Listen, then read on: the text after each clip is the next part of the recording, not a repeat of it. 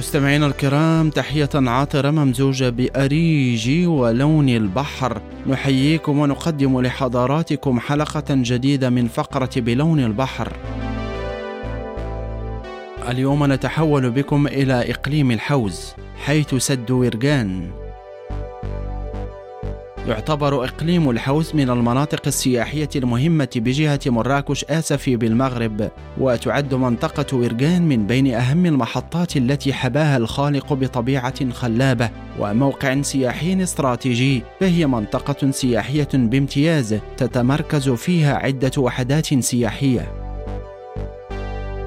ويعتبر سد ورغان واحدا من بين المنتجعات الطبيعية السياحية التي يتحدث عنها المراكشيون بسخاء ومنهم من يصفها بأجمل منتجع جبلي في الأطلس الكبير ومنهم من يصفها بأجمل منتجع جبلي في الأطلس الكبير.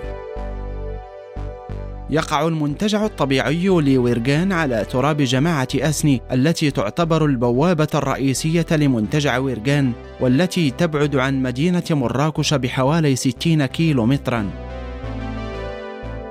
وتتميز منطقة ورغان بجريان مياه العذبة ما يجذب السياح إليها للاستجمام والاستمتاع بمناظرها الجذابة.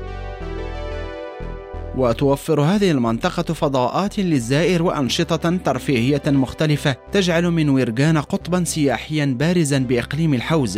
إذ تم تشييد عدد من المآوي السياحية الأيكولوجية الصديقة للبيئة وسط مناظر طبيعية خلابة. كما يقوم الزوار بزيارة المآثر التاريخية التي تزخر بها المنطقة من قبيل مسجد تنمل الذي بني في القرن الثاني عشر الميلادي فضلا عن منطقة مريغا المعروفة بإنتاج الملح ومعصرة زيتون قديمة يعود تاريخها إلى 200 سنة قبل الميلاد. إن أكثر ما يشد الانتباه في هذا المنتجع السياحي لورغان الغنى التضاريسي الخلاب الذي يجمع بين الخضرة وصفاء المياه العذبة.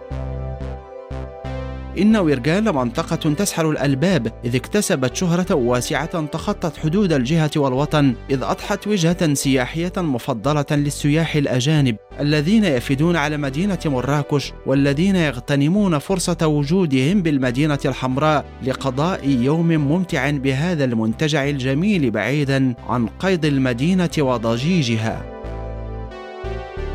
سيداتي وسادتي وصلنا إلى نهاية هذه الفقرة الزرقاء. قدمناها لكم من إذاعة ريم في الرباط. محمد وحمان يحييكم ويتمنى لكم قضاء أوقات ممتعة مع بقية برامجنا. إلى اللقاء.